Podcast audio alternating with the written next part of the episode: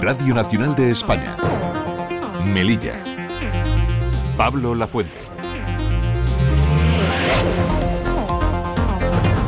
8 menos cuarto de la mañana, muy buenos días, tiempo ahora para repasar la actualidad local y lo hacemos con Geray Rosa en el control de sonido. Del 23 al 25 de abril, Melilla se convertirá en la capital empresarial del Mediterráneo con la celebración del primer Congreso Internacional Euroafricano de Startups. Se trata de un evento al que acudirán 200 participantes de 25 países. Según sus organizadores, la elección de la ciudad autónoma como sede ha tenido mucho que ver con las ventajas fiscales que ofrece el territorio. Es miércoles 21 de febrero y la actualidad pasa también por la visita que el presidente del gobierno, Pedro Sánchez, va a realizar hoy a Marruecos, la primera que hace al país vecino en la presente legislatura y en la que estará acompañado por el ministro de Asuntos Exteriores, José Manuel Álvarez. Sobre la mesa hay varios asuntos pendientes, empezando por la reapertura de la aduana comercial, que sigue cerrada desde agosto de 2018, a pesar de los anuncios del gobierno de su futura puesta en marcha. Enseguida ampliamos estas y otras noticias, pero antes vemos qué tiempo nos espera para hoy. Conectamos con la Agencia Estatal de Meteorología. Luz Cepeda, buenos días. Buenos días. Intervalos de nubes este miércoles en la ciudad autónoma de Melilla. Por la mañana nubes bajas, cielo más tapado y durante el día solo intervalos de nubes con algunos claros. Las temperaturas tienden a subir. Esperamos alcanzar 21 grados en la ciudad autónoma de Melilla. El viento por la mañana será de levante, fuerza 3 con intervalos de fuerza 4. Predominará la marejadilla y por la tarde el viento tenderá a flojo variable, fuerza 2 con más rizada. Es una información de la Agencia Estatal de Meteorología. Radio Nacional de España. Se lo avanzábamos en portada. Melilla se convertirá del 23 al 25 de abril en la capital empresarial del Mediterráneo, con la celebración del primer Congreso Internacional Euroafricano de Startups.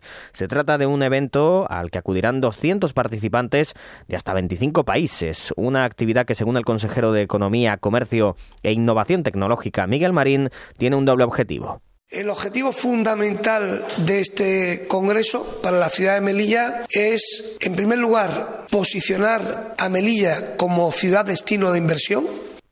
Y por otro lado, que esas empresas se quieran implantar en nuestra ciudad. Ubicar en Melilla esas empresas de base tecnológica aprovechando nuestras singularidades fiscales. Estamos convencidos desde el Gobierno que estos son los pasos que hay que dar. Somos una ciudad muy atractiva desde el punto de vista de la inversión porque ofrecemos ventajas fiscales únicas en el mundo, pero también al mismo tiempo totalmente desconocidas. Y este tipo de, eventos, como el que vamos a hacer, como este Congreso Internacional Euroafricano de Startups, nos va a ayudar a posicionar Melilla dentro de ese sector. Por su parte, el vicepresidente de la Asociación Internacional de Startups, uno de los impulsores de este evento, ha querido hacer eh, partícipe a todos los empresarios de Melilla. Escuchamos a Fran Escandel. Que no se lo pierdan porque no solamente por las oportunidades que se van a crear, sino también porque van a aprender mucho. El primer Congreso Internacional Euroafricano de Startups se celebrará, ya lo saben, del 23 al 25 de abril en Melilla.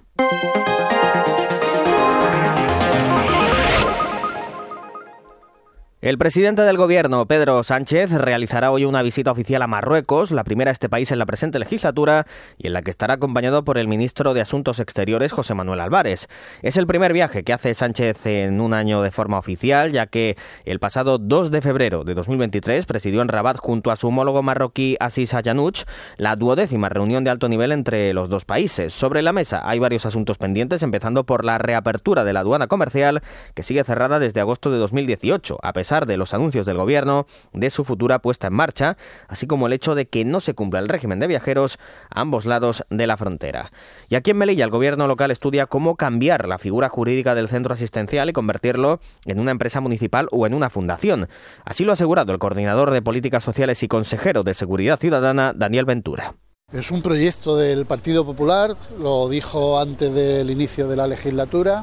Lo que pretendemos es modificar la figura jurídica del centro asistencial, viendo cuál es la opción más factible en este caso, bien una fundación o otro tipo de figura jurídica que permita dar seguridad a lo que es el centro asistencial en sí, pero sobre todo darle seguridad a todos los, trabajadores. Una medida que estudian por lo mal que lo han pasado los trabajadores de este centro, unas 200 familias que veían cómo peligraban sus puestos de trabajo. Lo han pasado muy mal durante los últimos cuatro años porque llegaron a pensar de que podían cerrar el centro asistencial y despedir a todo el mundo. Por lo tanto, nosotros lo que queremos es que sea el gobierno que sea el que pueda estar en el futuro, respeten al centro asistencial, que es un centro histórico, eh, donde la atención a los mayores y a los niños es de hace alrededor de 107, 108 años de historia y lo que pretendemos es que ese centro siga adelante muchísimos años más, pero con la seguridad jurídica hay que recordar que hace unos eh, días eh, el Gobierno aprobó una subvención para el centro asistencial de 6 millones de euros para garantizar así las nóminas de sus trabajadores, así como el funcionamiento del mismo. Y del centro asistencial al centro de la Purísima, el Gobierno local trabaja en sacar el nuevo pliego que cumpla con las necesidades de la instalación. Escuchamos a Daniel Ventura. Bueno, esperemos que no haya ningún problema a la hora de sacar el nuevo pliego. Se lleva trabajando mucho tiempo. Es verdad que actualmente eh, la plantilla de trabajadores de Purísima está por encima eh, de las necesidades que tiene el centro. Hablamos de un centro que tiene aproximadamente 120 menores y una plantilla de 137 trabajadores. Por lo tanto, el nuevo pliego tiene que recoger las necesidades actuales. Sobre el conflicto que existiría entre la empresa que lo gestiona Arquisocial y los trabajadores, Ventura señala desconocerlo y asegura que tendrán que solucionarlo ambas partes donde y como corresponda. El consejero insiste en que la misión del Ejecutivo es sacar ese nuevo pliego para la atención de los menores, previendo que la plantilla podría modificarse en función de los internos que lleguen a la instalación. En cómo hacer, lo más probable es que el contrato salga por tramos, es decir, teniendo en cuenta los menores que tenemos en la actualidad, pero también habrá que prever los posibles menores que pudieran haber en el futuro para si hay que aumentar la plantilla. Como eso es imprevisible, ahora la frontera está como está y es mucho más difícil que nos entren menores, pero sabemos que la época estival es una época en la que nos van a entrar muchos, porque van a utilizar las motoacuáticas, van a utilizar las playas, van a utilizar el buen tiempo, por lo tanto, como no se puede prever, sigue tenemos que tener en eh, los pliegos, los próximos pliegos, la posibilidad de que hayan unas ratios de número de trabajadores por menores que tengamos en los centros.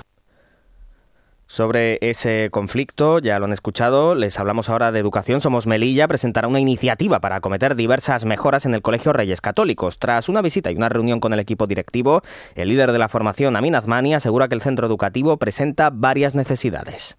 Hemos constatado durante la visita y la reunión que presenta numerosas necesidades, a pesar de que su equipo directivo hace todo lo posible, incluso lo imposible, por maximizar los recursos, los escasos recursos que tiene. Para mantener una educación de calidad, tenemos claro que es fundamental dotar a nuestros colegios de infraestructura y equipamiento que garantice su accesibilidad, su modernización y seguridad. Por eso, Somos Melilla vamos a presentar iniciativas y poner voz a las reivindicaciones, en este caso del Colegio Público Reyes Católico, que lleva décadas esperando una pista cubierta, más personal como cuidadores y celadores, reformas porque sus instalaciones son muy antiguas, etcétera, etcétera. No entendemos la dejadez del Ministerio de Educación y de la Consejería de Educación durante etapas de diferentes gobiernos.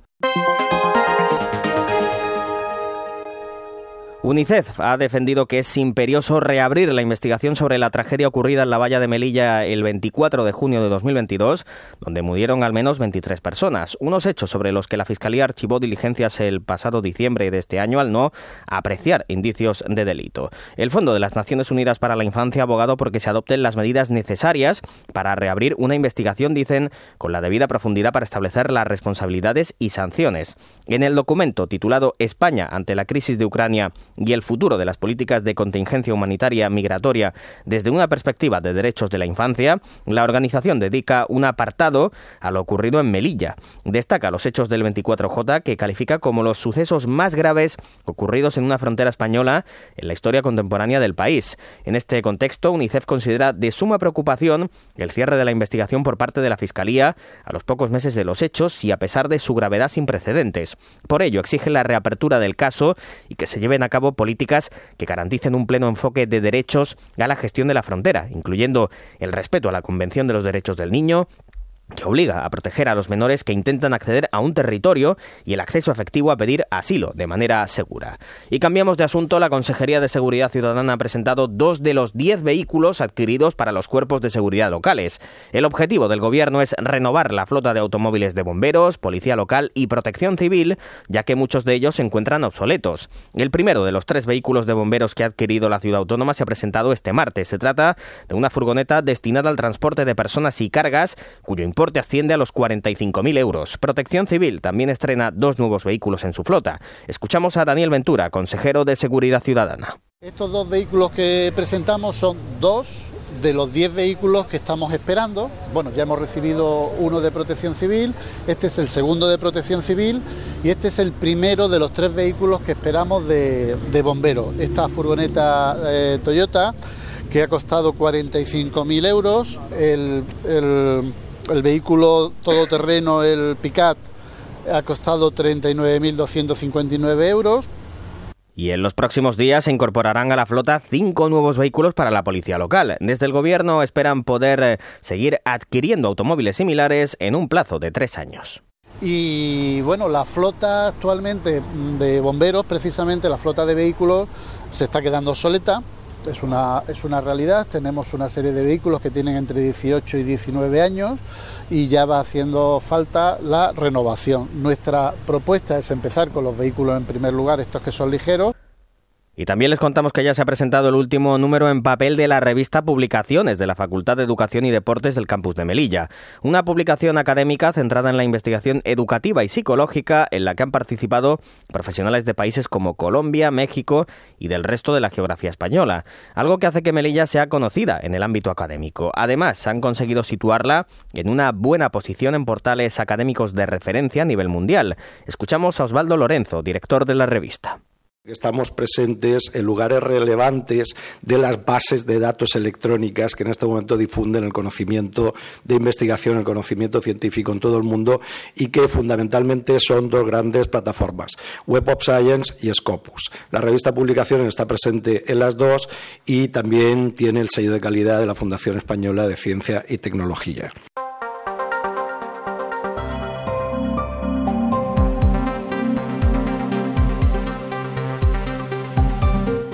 Y los familiares del general José Riquelme Villalba han donado a la ciudad importantes documentos históricos, como uno del año 1915, en el que se expide el certificado de la última piedra en la construcción de la Plaza de España. También hay un álbum de fotografías de la época de principios del siglo XX. Escuchamos a Fadela Mojatar, consejera de Cultura.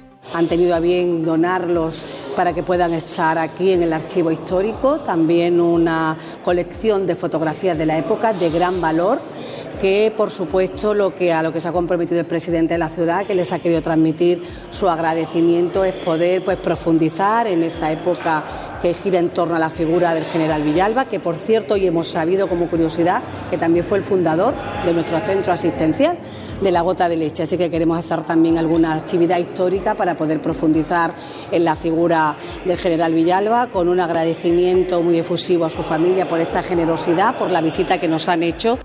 El bisnieto del que también fuese ministro de Defensa Nacional, Mariano Martínez Villalba, ha sido el artífice de esta donación y ha explicado cómo descubrió estos documentos. Pues yo siempre he tenido documentación en casa, debido a que a mí me tocó desmantelar la casa de mi bisabuelo y aprovechando todo ese tipo de cosas, pues en un principio sinceramente no le di muchísima importancia y luego pues, pues posteriormente dándole vueltas y vueltas, pues no, pues me estaba encontrando pues con unos documentos que entendía yo que deberían estar en ciertos sitios. Desde el gobierno de la ciudad se han comprometido en preservar estos documentos y hacer alguna que otra actividad relacionada con ellos escuchas pitidos, zumbidos, murmullos, chasquidos, soplos. Cada vez somos más los afectados. Una de cada cuatro personas en el mundo. Dos mil millones. Memoria de Delfín. Esta semana nos adelantamos unos días a su celebración y hablamos del Día Mundial de la Audición. Memoria de Delfín, con Arturo Martín Lafuente. ¿Lo han escuchado? pues eso, no se lo pierdan. Los domingos a medianoche, las 11 en Canarias.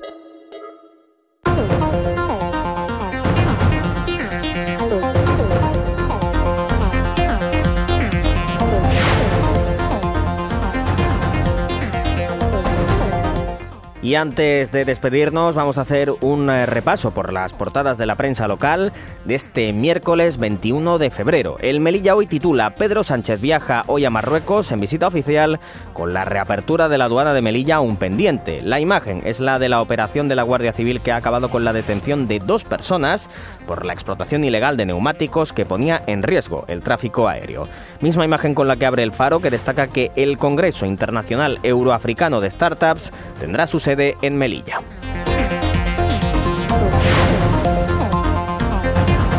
Pues hasta aquí la información de nuestra ciudad por el momento. Las noticias de Melilla regresan a partir de las 9 menos cuarto en Radio 5 Todo Noticias. Sigan informados en esta sintonía y en rtv.es.